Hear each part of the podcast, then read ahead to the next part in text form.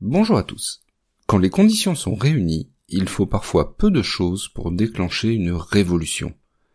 En 1848, la révolution commence ainsi à cause d'un banquet. Mais pour bien comprendre pourquoi, il faut que je vous explique avant comment on en est arrivé là. Depuis 1830, la France est une monarchie, avec le roi Louis-Philippe. Celui-ci, qui est parvenu au pouvoir suite à une révolution de trois jours ayant eu lieu en juillet, le régime a été donc qualifié la monarchie de juillet. Alors c'est une monarchie parlementaire, avec certains des acquis de la Révolution, comme le drapeau tricolore, ou le retour, dans un premier temps du moins, des libertés publiques.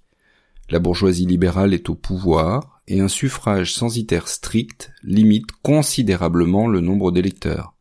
Imaginez un peu, il n'y a que 5 électeurs pour 1000 habitants.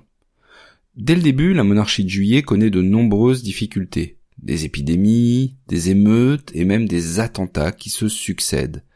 Les contestations sociales sont importantes et souvent réprimées violemment, comme celle des canuts à Lyon en 1831. Il y a aussi plusieurs forces politiques qui contestent le régime.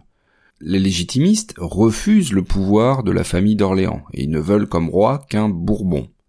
Il y a aussi les bonapartistes qui eux espèrent le retour d'un Bonaparte, en l'occurrence le neveu de Napoléon Ier, Louis-Napoléon Bonaparte.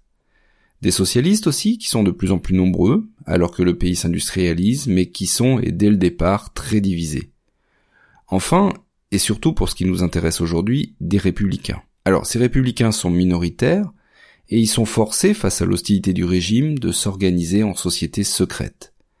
Leur soutien aux émeutes ou aux mouvements sociaux, comme celui des canuts lyonnais, entraîne d'ailleurs une forte crispation du régime à leur encontre.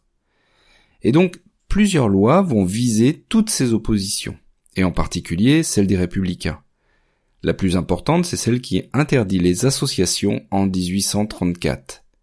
L'année suivante, une autre loi va restreindre considérablement la liberté de la presse, en interdisant notamment les caricatures politiques. Et alors là, c'est l'hécatombe pour les journaux républicains.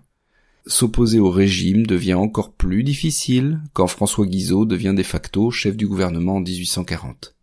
Alors c'est un homme qui est totalement opposé aux réformes et qui appartient à la frange la plus conservatrice. En fait, ce qu'il veut, c'est maintenir l'ordre et la stabilité, quitte à restreindre un peu plus la liberté de réunion. Donc, en résumé, les opposants, et surtout les républicains, ne peuvent plus se regrouper en associations, ils ne peuvent plus publier et diffuser leurs idées dans des journaux, et ils ne peuvent plus se réunir pour critiquer le régime.